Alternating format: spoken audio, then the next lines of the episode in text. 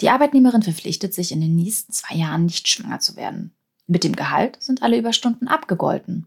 Oder der Arbeitnehmer bewahrt Stillschweigen über sein Gehalt gegenüber KollegInnen. Was im Arbeitsvertrag steht, gilt. Vor allem, wenn ich ihn unterschrieben habe. Doch ist es eigentlich wirklich so? Darf ich mich wirklich nicht mit meinen KollegInnen übers Gehalt austauschen und droht mir tatsächlich eine Kündigung, wenn ich doch schwanger werden sollte? Ob das wirklich so ist oder ob es sich hierbei um eine unzulässige Klausel in meinem Vertrag handelt und was ich in solchen Fällen machen kann, frage ich heute unsere Finanztipp-Rechtsexpertin Britta Schön. Also, Arbeitsverträge rausgekramt und losgehört. Auf Geldreise, der Finanztipp-Podcast für Frauen mit Anja und Annika. Hallo, liebe Geldreisende und auch ein liebes Hallo an dich, Britta. Schön, dass du mich in der heutigen Folge unterstützt. Ja, ich freue mich sehr über die Einladung und äh, bin gespannt auf unser Gespräch. Hallo auch von mir. Britta, in Vorbereitung auf die heutige Folge habe ich unsere Community auf unserem Instagram-Kanal auf Geldreise darum gebeten, mal einen Blick in ihre Arbeitsverträge zu werfen und mal zu schauen, was sich da für Klauseln und interessante Formulierungen so tummeln. Und ehrlicherweise hatte ich kurz gedacht, hm, mal sehen, ob da wirklich was an Antworten reinkam. Und es kamen so viele Fragen und Klauseln rein. Wahnsinn, sage ich dir. Hättest du damit gerechnet, dass das Thema unzulässige Klauseln und Arbeitsverträge im Allgemeinen so eine Resonanz auslöst? Na, also ganz verwundert mich das nicht, weil der Arbeitsvertrag ist natürlich für viele Arbeitnehmerinnen einfach ein sehr, sehr wichtiger Vertrag. Und wir verhandeln zwar alle immer über das Gehalt und so, aber Fakt ist ja auch, dass wir über das Kleingedruckte im Regelfall ja nicht reden. Und immer dann, wenn zwei Vertragspartner nicht auf Augenhöhe sind, also Arbeitnehmerin, Arbeitgeber, ähm, dann versucht meistens der Ersteller eines Vertrages auch für sich die günstigsten Bedingungen sozusagen rauszuhandeln. Und das ist ein Gefälle. Und dieses Gefälle führt dann dazu, dass derjenige, der den Vertrag erstellt, manchmal eben übers Ziel hinausschießt. Und dann kann da auch was Unwirksames dabei rauskommen. Mhm, sehe ich genauso wie du. Im Arbeitsrecht ist es ja auch eines der Rechtsgebiete, das dir sehr am Herzen liegt, richtig? Ja, kann man so sagen. Also, also ich mag Recht insgesamt, aber Arbeitsrecht ist aus zwei Gründen einfach spannend, weil auf der einen Seite habe ich immer eine individuelle Person, die äh, im Zweifel einen Konflikt hat mit einem Arbeitgeber. Und da finde ich das total wichtig, dass das fair und professionell funktioniert, auch wenn es mal knirscht, weil nur dann können wir, glaube ich, alle gut arbeiten wenn wir einen verlässlichen Rahmen haben, einen individuell verlässlichen Rahmen. Klar. Aber auf der anderen Seite finde ich es auch so spannend, dass es unseren, unsere Arbeitswelt so äh, verändert, dass wir diesen Wandel dieser Arbeitswelt im Arbeitsrecht auch immer spüren, weil äh, tatsächlich, wer hätte denn gedacht, dass wir jetzt heute alle über Homeoffice diskutieren und wer wie viele Tage ins Büro kommen mhm. will. Das war vor fünf Jahren noch nicht denkbar. Und durch Corona hat sich da tatsächlich ein bisschen was verändert. Oder auch die Frage, gibt es ein Recht auf äh, Nichterreichbarkeit im Urlaub? Ich meine, das wird jetzt im Europäischen Parlament diskutiert. Das gab es früher nicht und das finde ich spannend. Das stimmt, da hast du recht. Das ist echt so ein Spiegel der Gesellschaft. Ich habe aber auch das Gefühl, dass das Arbeitsrecht unglaublich polarisiert. Mich auf jeden Fall, eben auch, weil es dieses gewisse Machtgefälle gibt, häufig zugunsten des Arbeitgebenden. Und klar spielt da auch mit rein, dass sie häufig besser informiert sind und über die geltenden Regeln und Bestimmungen im Arbeitsrecht besser Bescheid wissen. Aber eigentlich, um auch diesen Wissensvorsprung auszugleichen, nehmen wir ja heute nicht nur die Folge auf, wir haben passenderweise auch gerade im Finanztipp Newsletter eine Reihe zum Arbeitsrecht gestartet. Und das Auftaktthema, du hast es schon angesprochen, ist die kürzlich abgeschaffte Homeoffice-Pflicht. Welche Themen erwarten uns denn da noch, Britta? Ja, ich hoffe, dass das wirklich eine ganz spannende Serie wird. Also jeden Freitag gibt es da einen kleinen Beitrag. Ähm, und ähm, also wie gesagt, die Homeoffice-Pflicht war Homeoffice-Pflicht AD ist sozusagen das Intro. Das zweite ist der Arbeitsvertrag. Verkauf dich nicht zu billig. Ähm, da geht es darum, wenn jemand einen neuen Job anfängt, ähm, welche Tipps gibt es da, ähm, um sozusagen äh, dieses Gespräch äh, gut zu führen und dann noch einen guten Vertrag auszuhandeln. Dann geht es äh, in dem dritten Beitrag um Überstunden. Also wie bekommt man vielleicht auch sehr spannend. Ja, auf ja. jeden Fall und betrifft auch fast jeden. Ähm, Im vierten Beitrag geht es um Teilzeit. Das finde ich auch total spannend, weil ähm, das einfach auch äh, unserer Gesellschaft entspricht. Wir, wir werden nicht unser Leben lang immer Vollzeit arbeiten. Mhm. Und ähm, dann gibt es noch einen, einen Blog zum krank melden. Also was passiert eigentlich, wenn ich krank bin? Wie mache ich das? Und wie ist es eigentlich, wenn ich länger mal krank bin? Gibt es dann Krankengeld oder sowas? Auch immer ziemlich wichtig. Ja, und dann gibt es natürlich noch eine Abschlussfolge. Was macht man, wenn es wirklich knirscht? Also wenn es eine Abmahnung gibt oder wenn tatsächlich irgendwie jemand gekündigt wird oder jemand einem Aufhebungsvertrag vorgelegt wird. Super spannende also, Themen auf jeden Fall. Genau, so das ganze Arbeitsleben wird da eigentlich abgearbeitet. Genau. Genau, ich würde sagen, den Link zum Newsletter und zur Arbeitsrechtsserie, den packen wir euch einfach in die Shownotes und die findet ihr dann wie immer, ja, wenn ihr über finanztipp.de slash podcast geht oder über den Link in unserer Bio auf dem Instagram-Account auf Geldreise. Britta, ganz grob gesagt, steckt ja so ein Arbeitsvertrag die Rahmenbedingungen meines Jobs ab. Also da steht unter anderem drin, was meine Aufgaben sind, wie hoch das Gehalt ausfällt und wie viele Tage Urlaub ich im Jahr habe. Und obwohl wir in Deutschland bei Vertragsangelegenheiten großen Gestaltungsspielraum haben, geht eigentlich doch nicht alles. Lass uns deswegen erstmal darüber sprechen, wie ein Arbeitsvertrag grundsätzlich aufgebaut ist. Okay, ganz grundsätzlich hat so ein Vertrag immer mindestens acht Punkte. Also als erstes muss immer klar sein, wer ist Arbeitgeber, wer ist Arbeitnehmer. Das ist deshalb wichtig, weil ähm, äh, es gibt manchmal Unternehmen, die haben verschiedene Tochtergesellschaften, kleine, große. Und da ist es ziemlich wichtig zu wissen, bei wem bin ich denn wirklich angestellt. Ja, mhm. gerade für die Frage äh, von Rechten, die, das knüpft sich nämlich manchmal an die Anzahl der Mitarbeiter. Und deswegen ist es wichtig zu gucken, bin ich jetzt bei der Muttergesellschaft angestellt oder bei der kleinen Tochtergesellschaft. Das ist wichtig. Dann, wann beginnt das Arbeitsverhältnis? Datum. Ganz konkretes Datum. Arbeitsort. Wo arbeite ich? Das ist total wichtig ähm, für die Frage, kann ich auch versetzt werden an einen anderen Ort oder wie ist es mit Homeoffice? Mhm. Dann ist wichtig, wofür werde ich eingestellt? Ja, bin ich hier Sachbearbeiterin oder wird das irgendwie konkreter ähm, dargestellt. Auch wichtig für die Frage, kann mir eigentlich dann meine Chefin später einen anderen Aufgabenbereich zuweisen? Dann natürlich das Gehalt und die wöchentliche Arbeitszeit und die Urlaubstage. Und dann am Ende, wann endet es? Also ein befristeter Vertrag endet ja tatsächlich mit einem konkreten Datum. Oder es ist nicht ein befristeter Vertrag, dann endet es durch eine Kündigung oder durch einen Aufhebungsvertrag. Und dann endet es meistens mit den Kündigungsfristen. Also das sind die wichtigsten Punkte, die immer drin sein müssen. Mhm. Und in unserem ähm, Ratgeber zum Arbeitsvertrag bei Finanztipp, da findet sich ein Musterarbeitsvertrag. Der ist relativ fair, finde ich. Und es ist, glaube ich, eine gute Idee, den einfach mal sich anzuschauen und dann den eigenen Arbeitsvertrag daneben zu legen. Und dann sieht man schon, oh, ist das ungefähr ähnlich oder äh, gibt es da Punkte, die sind in meinem Arbeitsvertrag gar nicht geregelt. Ich glaube, so ein Abgleich mit einem Muster ist eigentlich immer eine gute Idee.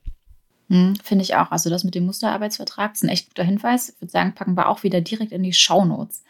Aber auch ganz gut, dass du das nochmal mit diesem Austrittsdatum explizit erwähnt hast. Da gab es ja, ähm, ja, ich sag mal, vor ein paar Jahren eine ganz nette Geschichte. Also die Düsseldorfer Rheinbahn, die hat nämlich genau diesen, diesen Passus, also wann ein unbefristeter Vertrag eigentlich endet, äh, in 37 Arbeitsverträgen vergessen. Und das bedeutete letztendlich für die betroffenen Angestellten, dass sie unkündbar sind und sich über ein lebenslanges Gehalt freuen dürfen. Ja, also das ist äh, fast zu schön, um wahr zu sein. Nicht? Also das ist schon echt eine ziemlich verrückte Geschichte gewesen. Ähm, aber also man muss da schon nochmal klar sagen, äh, also selbst wenn der Vertrag jetzt nicht ausläuft, weil jemand irgendwie das Renteneintrittsalter erreicht hat, sondern einfach weiterläuft und einen Kündigungsgrund gibt's nicht, dann heißt es aber auch, dass der Arbeitnehmer natürlich auch weiter arbeiten muss. Weil der Grundsatz ist mhm. natürlich schon ohne Arbeit kein Gehalt.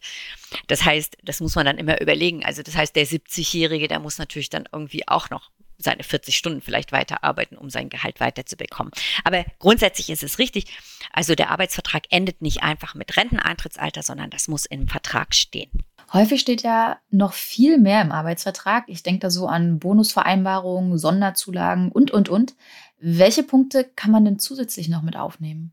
Ja, das ist ganz richtig. Manchmal gibt es sowas, dass äh, der Arbeitgeber Boni zahlt oder Urlaubsgeld oder Weihnachtsgeld. Und ähm, damit man sicher ist als Arbeitnehmerin, dass das dann auch wirklich so eintritt, diese Zahlung, oder dass das auch wirklich so kommt, dann deswegen sollte das im Vertrag stehen. Und ähm, auch die Frage zum Beispiel von der BAV, das ist ein Zusatz, also betriebliche Altersvorsorge. Wenn man sowas hat, mhm. ähm, dann ist das auch ein Zusatz zum Arbeitsvertrag. Oder wenn man vermögenswirksame Leistungen bekommt, zum Beispiel. Das sind alles die finanziellen Themen. Das gehört dann auf jeden Fall mit in den Vertrag. Ähm, aber wichtig ist natürlich auch, wenn jemand teilweise zu Hause arbeiten möchte, dann gehört es in den Vertrag. Oder ähm, wenn man äh, eine andere Besonderheit hat, dass man sagt, ich äh, möchte jetzt diese und die Fortbildung zum Beispiel auf jeden Fall machen, sonst komme ich nicht zu dir, lieber Arbeitgeber, dann gehört das auch in den Vertrag. Das heißt, alles das, worauf man sich wirklich sicher verlassen kann, sollte in den Vertrag. Und wenn ich einen Vertrag schon unterschrieben habe, und du hattest es ja jetzt schon angesprochen, ne, ähm, viele wollen gar nicht zurück ins Büro und wollen Homeoffice weiter genießen, weil sie da auch einfach viel, viel besser arbeiten können, weil sie produktiver sind. Das kann ich dann nachträglich trotzdem noch aushandeln und lass mir das dann in den Arbeitsvertrag als Zusatzvereinbarung schreiben? Ja, genau. So würde ich das vorschlagen. Also ähm, man kann, ein Arbeitsvertrag ist ja nicht ein Gesetz, sondern das sind immer zwei Parteien, die sich immer einigen darüber. Und es mhm. kann durchaus einfach so ein, naja, so wie sich die Arbeit verändert im Arbeitsleben, ähm, äh, verändert sich auch der Vertrag, der passt sich an. Aber das geht nicht automatisch, sondern da müssen wieder beide sich zusammensetzen und sagen, okay, dann regeln wir das anders. Und dann müssen es auch beide wieder unterschreiben. Und ähm, entscheidend ist halt einfach nur, der muss angepasst werden. Ich würde nicht als Arbeitnehmerin irgendwelche Zugeständnisse sozusagen mir hart erkämpfen in den in Mitarbeitergesprächen und das dann nicht schriftlich fixieren, weil dann mhm, hat man nichts davon. Weil das ist schon klar, das, was du schriftlich hast, das kannst du natürlich auch viel einfacher durchsetzen dann. Ah, wie war der Spruch? Wer schreibt, der bleibt. Absolut, absolut. Ist eingefallen. Klar, und wenn, wenn, wenn ein, ein Wechsel hat äh, in der Chefetage oder in den Führungskräfteebenen oder so, äh, die wissen dann auf einmal nicht mehr, was man damals ausgehandelt hat. Und dann guckt man noch in irgendwelchen Gesprächsnotizen und in irgendwelchen E-Mails und das ist nicht so richtig klug, ja. Also dann, wenn man was ändert, dann bitte schriftlich. Britta, mal ganz plump gefragt, wenn, wenn ich einen Vertrag unterschreibe, Gilt dann auch erstmal alles, was da drin steht? Grundsätzlich erstmal ja. Also so im Positiven gedacht. Okay. Wenn ich, wenn ich jetzt zum Beispiel vereinbart habe, dass ich 30 Stunden arbeite, dann wird der Arbeitgeber nicht von mir verlangen können, dass ich 35 regelmäßig arbeite. Ja. Ähm, andersrum ist es auch so, wenn ich ähm, 30 Stunden vereinbart habe, dann wird der Arbeitgeber auch nicht sagen können, ich habe jetzt keine Aufträge mehr, äh, du arbeitest jetzt nur noch 20 Stunden. Das heißt, ähm, also das ist diese Kurzarbeit zum Beispiel gewesen, hm, ja. Das stimmt. Ja. Jetzt in Corona-Zeiten. Das geht nicht so einfach. Das heißt, das, was da steht, das gilt auch erstmal. Also daran kann man sich verlassen. Und äh, wenn man, wie gesagt, was ändert, muss man das auch regeln. Ähm, das ist sozusagen das Positive. Aber es gibt natürlich auch Regeln, die im Vertrag stehen, die nicht wirksam sind. Und genau, und da sind wir eigentlich auch schon bei unserem eigentlichen Thema, ne? den unzulässigen Klauseln im Arbeitsvertrag. Genau von denen gibt es ja eigentlich auch mehr, als man vielleicht glauben mag. Und die sind nicht immer so leicht zu erkennen. Deswegen ist es ja auch umso wichtiger, dass ich mir den Arbeitsvertrag auch wirklich aufmerksam durchlese, bevor ich unterschreibe. Vielleicht erstmal vorweg, wie werden denn unwirksame Klauseln grundsätzlich definiert, Britta? Also das ist so, der, der Arbeitsvertrag ähm, ist ja ein Vertrag, der jetzt nicht direkt ausgehandelt wird, weil äh, nicht die beiden Parteien auf Augenhöhe sind. Das heißt, man geht immer davon mhm. aus, der eine erstellt den Vertrag. Der hat dann sozusagen ja. auch einen größeren Gestaltungsspielraum, weil der legt dir ja den Vertrag vor. So, und dann kannst du vielleicht noch ein bisschen rumkritteln, aber äh, an dem großen arbeitsvertraglichen Konstrukt wirst du nichts ändern können. Das heißt, das sind sogenannte allgemeine Geschäftsbedingungen. So. Mhm. Und alle allgemeinen Geschäftsbedingungen, die äh, werden immer überprüft, ja, weil der Gesetzgeber und auch die Gerichte schon verstanden haben oder gesehen haben, dass durch dieses Machtgefälle ähm, äh, möglicherweise eine Partei sich Vorteile verschafft. Und damit das nicht passiert, äh, gibt es eine sogenannte AGB-Kontrolle, ja, also Arbeits allgemeine Klauselkontrolle und die besagt immer, eine Klausel ist dann unwirksam, wenn sie eine Partei unangemessen benachteiligt oder wenn sie überraschend ist. Ja, wenn man damit nicht rechnen konnte, weil das im mhm. Kleingedruckten total versteckt ist. Und dann ist es eine unangemessene Klausel und ähm, hat sozusagen diese AGB-Kontrolle nicht bestanden. Und dann ist sie unwirksam. Es klingt trotzdem ja so ein bisschen abstrakt. Ich vermute mal, dass es mir als Laie da ja recht schwerfallen würde, diese Klauseln zu entdecken, vor allem wenn ich unsere heutige Podcast-Folge noch nicht gehört habe, ähm, läuft es denn dann nicht eigentlich darauf hinaus, dass ich einen Arbeitsvertrag vorab gegenchecken lassen sollte von einer Fachfrau oder einem Fachmann? Also ich halte das nicht für erforderlich. Das Okay. braucht man eigentlich nicht, weil das Gute an diesen unwirksamen Klauseln ist eigentlich, dass sich die Arbeitgeber nicht darauf berufen dürfen. Das heißt, ich bin, naja, durch eine Rechtsprechung als Arbeitnehmerin auch schon hinreichend geschützt. Ja, ich muss jetzt nicht diese Klausel rausverhandeln und sagen, die ist unwirksam, bitte lösch die. Ich möchte die nicht in Mhm. meinem Vertrag haben.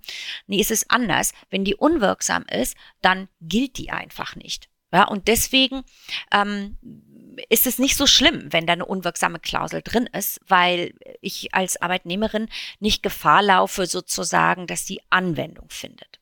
Ja. Ah, das ist auch nochmal gut zu wissen. Ich würde sagen, dann springen wir mal zum, zum wirklich sehr, sehr spannenden Part heute, nämlich zu den Klauseln und Fragen, die unsere HörerInnen uns geschickt haben. Unter dem Absatz Arbeitszeit lässt sich im Arbeitsvertrag häufig folgende Formulierung finden. Überstunden sind mit dem Fixgehalt abgegolten. Das ist übrigens auch der Punkt, zu dem wir mit Abstand die meisten Fragen bekommen haben.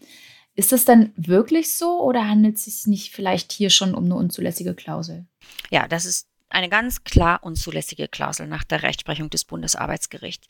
Das verstößt gegen das sogenannte Transparenzgebot, weil die Arbeitnehmerin, die, die weiß nicht, ähm, wie viel äh, Stunden sie tatsächlich arbeiten muss, um ihr Gehalt zu verdienen. Ja, weil Mhm. wenn alles abgegolten ist, dann äh, ist das Gehalt natürlich äh, nicht auf 40 Stunden kalkuliert, sondern möglicherweise äh, werde ich mit so viel Arbeit überlastet, dass ich in der Woche 10 Überstunden habe und dann muss ich mir das Gehalt nochmal überlegen, ob das für 50 Stunden angemessen ist. Und da ich das vorher nicht weiß, ist es nicht transparent. Deswegen unzulässig. Wenn so eine Klausel drin ist, kann sich der Arbeitgeber nicht darauf berufen. Das heißt, die Überstunden sind gerade nicht mit dem Fixgehalt abgegolten, sondern sie müssen zusätzlich vergütet werden. Sevi hat uns beispielsweise wissen lassen, dass in ihrem Vertrag steht, dass 100 Überstunden mit dem Gehalt abgegolten sind. Erst darüber hinaus bekommt sie die Mehrarbeit auch bezahlt. Also, obwohl wir ja jetzt eine ganz konkrete Zahl haben, klingt die für mich so hoch, dass ich mir eigentlich nicht vorstellen kann, dass es erlaubt ist. Ja, kann ich mir auch nicht vorstellen, ehrlich gesagt. Also das, man, man müsste in, die, in den Vertrag nochmal reinschauen. Also 100 Stunden könnte ja nur aufs Jahr gerechnet sein, ne? Mhm. weil also in, im Monat jetzt sicherlich nicht. Also entscheidend ist sozusagen, dass der, die Arbeitnehmerin weiß, ähm, wie viele Stunden können potenziell auf sie zukommen. Und deswegen muss eine klare Zahl drin sein. Also dieses 100, wie gesagt, müsste man konkretisieren. Wenn es jetzt aufs Jahr gedacht ist, muss man überlegen, also man hätte eigentlich bei einer Vollzeitstelle 1680 Arbeitsstunden im Jahr und dann hört sich 100 Stunden, also 100 Überstunden zwar viel an, aber eigentlich sind es dann nur 6 Prozent mehr. Und in der Woche wären das zweieinhalb Stunden länger. Ähm, und das könnte durchaus zulässig sein. Genau, du hast es ja gerade nochmal angesprochen. Also dieser Begriff angemessen zulässig.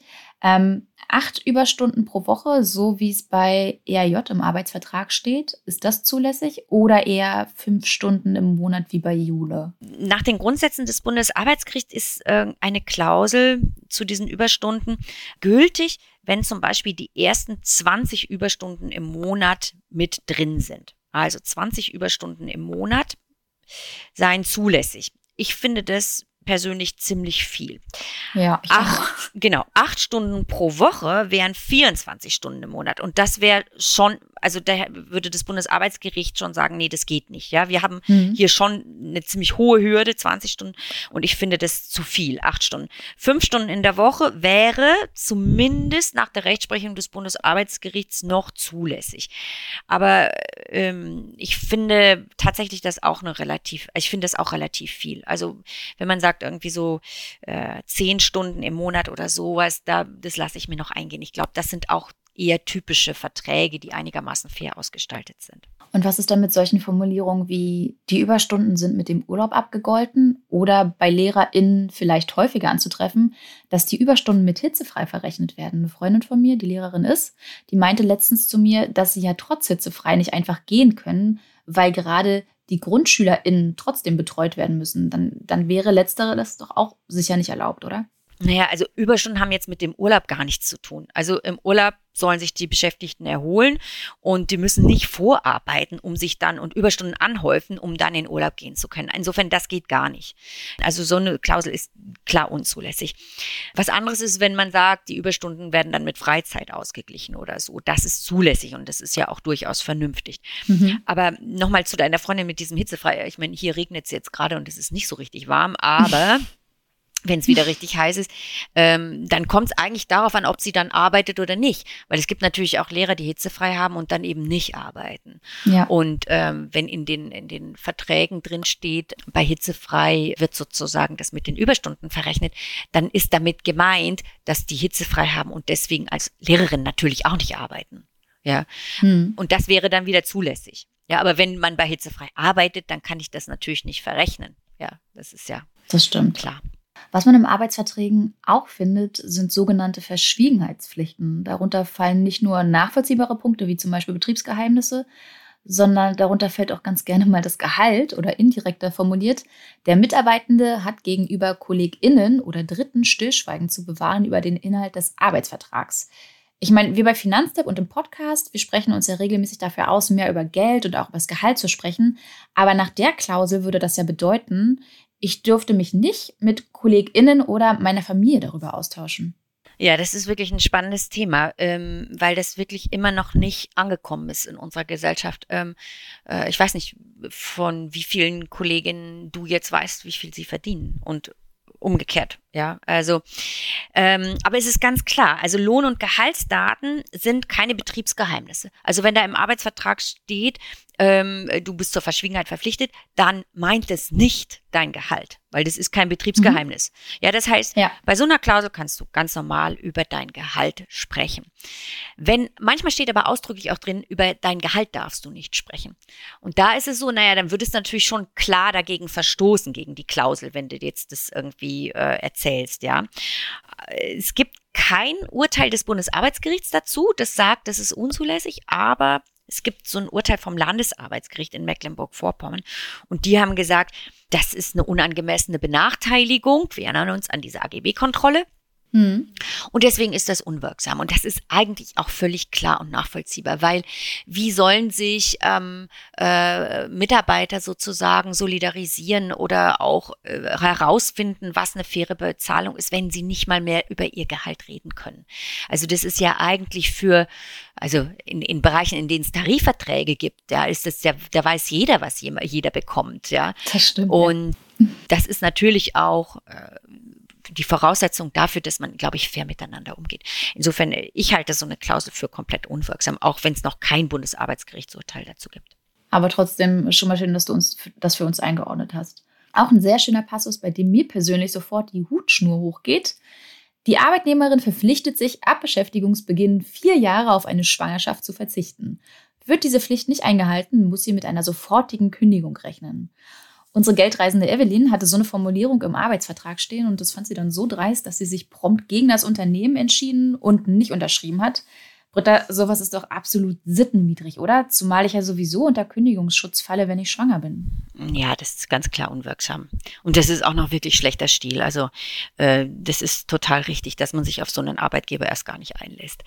Ob jemand Kinder bekommt oder nicht, das gehört zum Kern des allgemeinen Persönlichkeitsrechts. Das ist äh, Artikel 2 Grundgesetz, ja. Und ähm, da, das ist überhaupt nicht verhandelbar. Gar nicht. Ja, und das äh, kann man nicht in den Vertrag reinschreiben. Tatsächlich haben wir diese Klausel echt mehrfach zugeschickt bekommen, muss ich dir sagen. Also da gibt es mehrere Unternehmen mit schlechtem Stil scheinbar. Im Arbeitsvertrag der Geldreisenden Easy steht unter anderem drin, dass sie das 13. Gehalt zurückzahlen muss, sollte sie das Unternehmen vor dem 31.04. des Folgejahres verlassen oder in Mutterschutz gehen. Ist das denn so erlaubt? Ja, das finde ich wirklich ein ganz spannendes Thema. Also ähm, es gibt gar nicht mehr so wahnsinnig viele Leute, die Weihnachtsgeld bekommen. Das ist die eine äh, bittere Wahrheit. Aber wenn man das bekommt, dann freut man sich. Aber wenn man das dann anschließend zurückzahlen muss, äh, dann ist das natürlich eine Katastrophe. Und eigentlich ist es so, das kommt immer darauf an, ob dieses Weihnachtsgeld sozusagen äh, dazu dient, die Betriebstreue zu honorieren, also dass man so treu bei dem Arbeitgeber bleibt, ja. Mhm. Dann äh, kann man das machen. Dann kann man sozusagen das Weihnachtsgeld tatsächlich so mit so einer Bindungswirkung ausgestalten, ja. Ähm, und dann sagt man so, je nachdem, wie hoch das ist. Also wenn jetzt das Weihnachtsgehalt äh, Weihnachtsgeld sozusagen ein Monatsgehalt äh, äh, oder mehr als ein Monatsgehalt ist, was ja echt ziemlich viel ist, ja, dann kann man als Arbeitgeber die Beschäftigten tatsächlich über den 31. März des Folgejahres hinaus binden. Und dann würde man auch sagen, okay, wenn du dann kündigst, ähm, sagen wir mal am 1. Januar, am 2. Januar oder was, ja, dann zahlst du das Arbeit, das Weihnachtsgeld, was du für deine Treue in dem bekommen hast im vergangenen Jahr, äh, zurück. Äh, aber wie gesagt, das hängt so ein bisschen von der Höhe ab. Und das müsste man sich im Einzelfall genau anschauen. Aber das ist tatsächlich zulässig. Was nicht zulässig ist, ist, wenn jemand in den Mutterschutz geht und dann muss er es zurückzahlen. Ja, also das geht hm, gar nicht, weil ja. das ist äh, Gesetz und da gibt's eine äh, Lohnfortzahlung und da kann man das Weihnachtsgeld eben gerade nicht kürzen, weil der ist ja jetzt nicht äh, nicht mehr nicht betriebstreu, sondern geht in Mutterschutz. So und das ist nicht zulässig. Das stimmt, vor allem ist der Mutterschutz auch nicht gleich, gleichzusetzen mit einer Kündigung. Genau, also, das ist der Punkt. Das ist auch noch so ein Punkt. Also easy, den Ratgeber von Britta, den verlinken wir dir nochmal in den Shownotes. Da kannst du nochmal alles ganz in Ruhe durchlesen. Weihnachtsgeld und sonstige Sonderzahlungen, die findet man ja häufig unter der Überschrift Freiwilligkeitsvorbehalte im Arbeitsvertrag. Genauso wie, wie folgende Formulierung. Sämtliche Leistungen, die über das Fixgehalt hinausgehen, wie etwaige Sonderzahlungen, gleich welcher Art, werden freiwillig erbracht. Auch bei wiederholter freiwilliger Leistung entsteht kein Rechtsanspruch auf weitere Leistungen in der Zukunft. Muss ich dann bei so einer Klausel befürchten, dass mir in einem Jahr Weihnachtsgeld gezahlt wird und, und im anderen Jahr wiederum nicht? Das kommt so ein bisschen darauf an. Also das ist, es gibt Freiwilligkeitsvorbehalte, die zulässig sind. Ja, dann müssen die aber sehr klar und sehr transparent sein. Aber an sich ist es so, wenn ich reinschreibe als Arbeitgeber, ähm, ich behalte mir das vor, ich weiß noch nicht genau, ob ich mir das finanziell im nächsten Jahr leisten kann oder so, äh, dann kann sich ja auch der Arbeitnehmer darauf einstellen oder die Arbeitnehmerin. Und ähm, insofern wäre das an sich zulässig. Aber wenn es unklar wird, ja, ähm, und, und äh, man nicht genau weiß, wann das vielleicht unfreiwillig ist oder wenn in, der, in dem Vertrag, dass diese Klausel sich beißt mit einer anderen, wo klar drin steht, du hast den Anspruch auf, dann kann ich nicht anschließend mhm. schreiben, es ist freiwillig, ja. Also wenn ich sozusagen so sich widersprechende Klauseln habe, dann geht es zulasten des Arbeitgebers und dann hat man auch einen Anspruch auf das Gehalt. Also, also das heißt, die Hintertür, die, die können sich ArbeitgeberInnen nicht offen halten. Das ist auch schon mal gut zu wissen. Sie können sich das offen halten, aber dann müssen sie es klar machen und oft gelingt es ihnen nicht. Ah, okay. Äh, manche Angestellte bekommen ja ziemlich teure Weiterbildung vom Chef oder der Chefin bezahlt. Also ist ja eigentlich eine Win-Win-Situation für beide Parteien. Aber häufig verpflichten sich die Mitarbeitenden dann für eine gewisse Zeit im Unternehmen zu bleiben. Und wenn Sie doch vorzeitig kündigen, müssen Sie die Kosten für die Weiterbildung tragen. Wie sieht es damit aus? Das kann auch wirksam vereinbart sein. Das geht. Ah, okay. ähm, muss man sich ja vorstellen. Ich meine, es, es kommt wirklich immer darauf an, was jemand macht. Jetzt, wenn jetzt jemand eine super teure Zusatzausbildung macht und damit auch für den Arbeitsmarkt natürlich viel attraktiver ist, also ähm, dann hat der Arbeitgeber, glaube ich, schon auch ein berechtigtes Interesse, den darüber hinaus zu binden. Hm. Aber auch das muss klar vereinbart sein und die dürfen auch nicht zu lang gebunden werden. Ja, das hängt von der, von der, von der Art und Weise, also von der, von den Kosten ab, wie teuer war die Fortbildung und was kann tatsächlich die Arbeitnehmerin damit später machen. Also hat sie irgendwie ihr, ihr Profil damit so stark verbessert, dass sie wirklich äh, mehr, mehr berufliche Möglichkeiten hat. Ähm, diese Faktoren muss man sich angucken und dann natürlich die Dauer der Bindung. Also ich kann natürlich nicht sagen, äh, du, ich, ich äh, zahle dir eine Fortbildung und jetzt bleibst du die nächsten zehn Jahre bei mir. So, das, das wäre wohl nichts. Ähm, aber äh, grundsätzlich geht es, aber es muss man sich im Einzelfall immer anschauen. Ähm, ich kenne Fälle, da ist denn das bei einer Kündigung tatsächlich auch gefordert worden und man konnte das dann trotzdem ganz gut abwenden. Also der Kollege musste nichts zurückzahlen. Aber wenn sowas nicht in meinem Arbeitsvertrag auftaucht, dann, dann muss ich auch nicht befürchten, dass der ehemalige Arbeitgebende auf mich zukommt, die Hand aufhält und das Geld für gewährte Weiterbildung irgendwie zurückhaben will, oder? Nö, eigentlich nicht. Also manchmal ist das so, wenn man so eine teure Fortbildung macht, dass man dazu tatsächlich einen gesonderten Zusatzvertrag macht oder, oder sowas. Ähm, und da muss man halt gucken, dass es darin steht. Aber ansonsten so, dass es direkt im Musterarbeitsvertrag drin ist, habe ich selten gesehen. Alex wollte gerne wissen, wie es denn mit Nebentätigkeiten aussieht. Muss sie tatsächlich immer erst ihren Chef, ihre Chefin um Erlaubnis fragen und anzeigen, dass sie nebenher noch arbeitet? Ja, das ist auch ganz spannend, weil da ist man immer so ein bisschen unsicher, ne? was geht und was geht Ja. nicht. Weil irgendwie, klar wollen wir auch transparent sein, ähm, auch als Arbeitnehmerin. Ähm, und deswegen ist es so, ist ganz klar, Anzeigen ja, also man muss es schon sagen, aber genehmigen lassen, nein. Also das heißt, ähm, der Arbeitgeber könnte dir das nicht verbieten. Ja, also wenn drin steht, du musst dir das genehmigen lassen, dann ist das eine unwirksame Klausel. Wenn Mhm. drin steht, du musst es äh, mitteilen, dann ist es wirksam. Ja, ähm, es gibt so ein paar äh, Nebentätigkeiten, die muss das Unternehmen jetzt auch nicht dulden. Also äh, das kann schon sein, dass man äh, sagt, du darfst jetzt nicht beim Wettbewerber arbeiten zum Beispiel. Ja, dann hat der Arbeitgeber ein berechtigtes Interesse, dass du nicht nebenher arbeitest. Und insofern wäre das dann in Ordnung. Ja, das kann er von dir verlangen. Okay, das heißt, wäre eine solche Klausel in meinem Arbeitsvertrag, dürfte ich beispielsweise kein Finanzbuch bei einem anderen Verlag schreiben, ein Kinderbuch aber schon? Ich freue mich auf dein Kinderbuch. Mach mal. Ich mache mir mal Gedanken. Ja, genau. Jetzt gehen wir mal davon aus, ich habe ähm, mich für eine neue Stelle beworben, der Bewerbungsprozess läuft super, ich konnte die Personaler von mir überzeugen, die wollen mich fürs Unternehmen, schicken mir einen Arbeitsvertrag zu, den ich natürlich aufmerksam gelesen habe. Wie spreche ich meinen neuen Arbeitgeber, meine neue Arbeitgeberin am besten darauf an, dass es noch so ein paar mm, umstimmige Punkte im Arbeitsvertrag gibt? Also ich meine, ich will es mir ja vor Jobstart dann nicht verscherzen. Ja, das ist auch klug. Also das sollte man auch nicht. Ähm, ich finde, es ist ganz einfach. Also wichtig ist einfach das Gehalt. So, und das musst du ordentlich verhandeln. Ich finde auch die Frage des Arbeitsorts wichtig, ja, dass du nicht versetzt werden kannst und irgendwie da keine Spielchen irgendwie möglich sind, ja. Und ich finde auch wichtig, wenn du flexibel sein willst, dass du dir reinschreiben lässt, dass du ein paar Tage Homeoffice machen kannst. Wegen unzulässiger Klauseln, zum Beispiel Überstunden oder vielleicht auch so, so andere Klauseln, die es da so gibt, ja, so, ähm, also Verjährungsklauseln oder so, da würde ich tatsächlich nicht in die Diskussion gehen. Das braucht's nicht, weil wenn die Klauseln unwirksam sind, ja, dann ist es nicht zu deinem Schaden. Und äh, da würde man nicht kleinlich sein an der Stelle als Arbeitnehmer. Ich glaube, das wird dir zum Nachteil gereichen. Da verhandel lieber beim Gehalt ordentlich. Das ist mein Tipp. Mhm. Okay. Und wie sieht es aus, wenn ich schon seit einer Weile im Unternehmen angestellt bin, erst später feststelle, dass in meinem Vertrag einige Formulierungen enthalten sind, die so nicht erlaubt sind?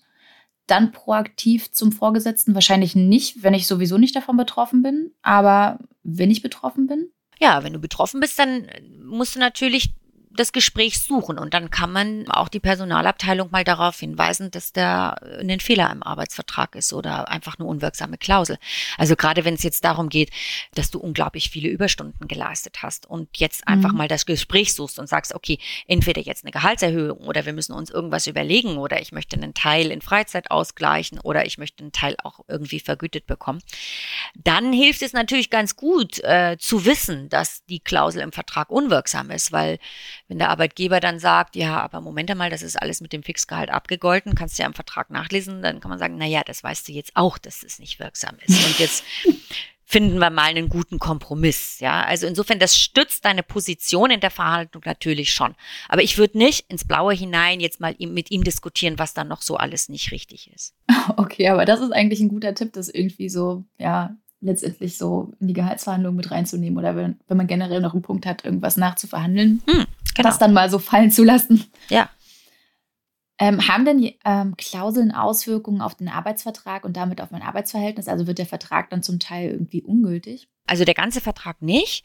Ähm, die Klausel an sich, das ist richtig, die gilt dann nicht. Und an diese Stelle tritt normalerweise dann die gesetzliche Regelung. Ja, oder manchmal gibt's das auch äh, in den Verträgen oder eine Regelung, von denen beide Parteien sie jetzt geschlossen hätten, wenn sie, wenn sie gewusst hätten, dass die andere unwirksam gewesen wäre. Ja, das nennt sich salvatorische Klausel. Okay, kannst du das nochmal ein bisschen genauer ausführen? Ja, das ist irgendwie so ein schrecklicher, schrecklicher Begriff. Ne? Das ist, steht immer unten drunter, äh, sollte eine äh, Regelung in diesem Vertrag äh, unwirksam sein oder sollte eine Regelung fehlen, dann äh, tritt an die Stelle eine Klausel, die die beiden Vertra äh, Vertragsparteien geschlossen hätten, wenn sie daran gedacht hätten. So, so ungefähr ist es mhm. formuliert. Ne? Okay. So, und letztlich ist es aber so, dass diese salvatorischen Klauseln für Arbeitgeber eigentlich gar nichts bringen. Weil wenn da eine unwirksame Klausel ist, dann kann er nicht sagen, ah, das mit den Überstunden habe ich zwar falsch gemacht, aber salvatorische Klausel, wir nehmen jetzt die, die wirksam ist und das heißt, es sind 20 Stunden mit abgegolten. So geht's nicht. Weil das Risiko hat er, ja, wenn er was Unwirksames mhm. in den Arbeitsvertrag schreibt, äh, dann kann er das nicht noch heilen irgendwie auf das ah, zulässig wirksame Maß, sondern dann ist die Klausel wirklich weg und dann sind Überstunden halt zu vergüten fertig, ja. Insofern ähm, ist es so für Arbeitgeber mit den salvatorischen Klauseln so eine Sache. Als Arbeitnehmer kannst du dich schon ganz gut drauf berufen. Da kannst du sagen, okay, und jetzt gucken wir mal, was für eine Klausel wir ansonsten geschlossen hätten. Und dann kann man halt einen vorschlagen, die einem passt. Insofern für die Verhandlung gar nicht so schlecht. Ach, das ist auch spannend. Hm. Wie ist denn das, wenn ich mit Reden nicht weiterkomme? Anwaltliche Unterstützung suchen? Das will ich wahrscheinlich, also das will aber wahrscheinlich auch gut überlegt sein. Also ich meine, immerhin wollen wir Angestellten ja auch keine verbrannte Erde hinterlassen. Genau, also ich denke, wegen unwirksamer Klauseln braucht es während des Beschäftigungsverhältnisses erstmal keine anwaltliche Unterstützung. Also das ist ja, das braucht es eigentlich nicht. Zum Schwur kommt es ja eigentlich immer nur dann, wenn so ein Arbeitsvertrag tatsächlich gekündigt wird oder ähm, zwei, also oder in, es um einen Aufhebungsvertrag geht. Dann mhm. lohnt es sich auf jeden Fall, einen Experten um Hilfe zu bitten. Äh, einfach nur, äh, damit man das Machtgefälle ausgleicht. Weil du hast auf der anderen Seite immer jemanden, der natürlich den Vertrag erstellt hat. Ja, ähm, und da finde ich, lohnt sich das auf jeden Fall. Ähm, es sei denn, es ist jetzt ganz klar, ja, und es gibt gar keinen Streit. Aber äh, wenn es da so ein bisschen knirscht und ähm, man das Gefühl hat, man wird nicht fair behandelt an der Stelle, ähm, dann sollte man wirklich sich dann äh, Unterstützung holen bei einem Anwalt oder einer Anwältin. Hast du denn noch einen abschließenden Tipp für uns zum heutigen Thema? Also ich finde tatsächlich, dass jetzt gerade im Moment die Zeit ist, um mehr Flexibilität auch wirklich in den Vertrag reinzuschreiben.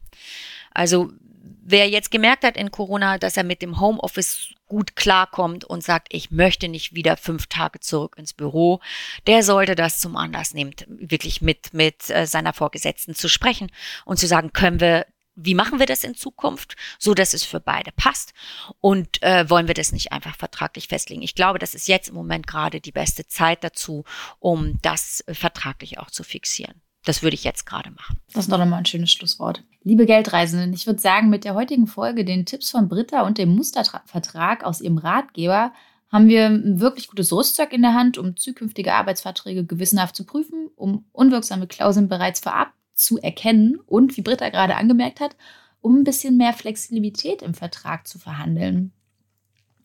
Und wer kurz vor einem Jobwechsel steht, kündigen möchte oder feststellt, dass Vollzeit nicht mehr zur persönlichen Lebenssituation passt und sich für andere Arbeitszeitmodelle interessiert, der schaut am besten mal in unsere kürzlich gestartete Newsletter-Reihe zum Thema Arbeitsrecht. In diesem Sinne, Britta, nochmal ganz, ganz lieben Dank, dass du dabei warst. Und ich würde sagen, wir sagen einfach Tschüss und wünschen euch eine schöne Woche. Tschüss! Música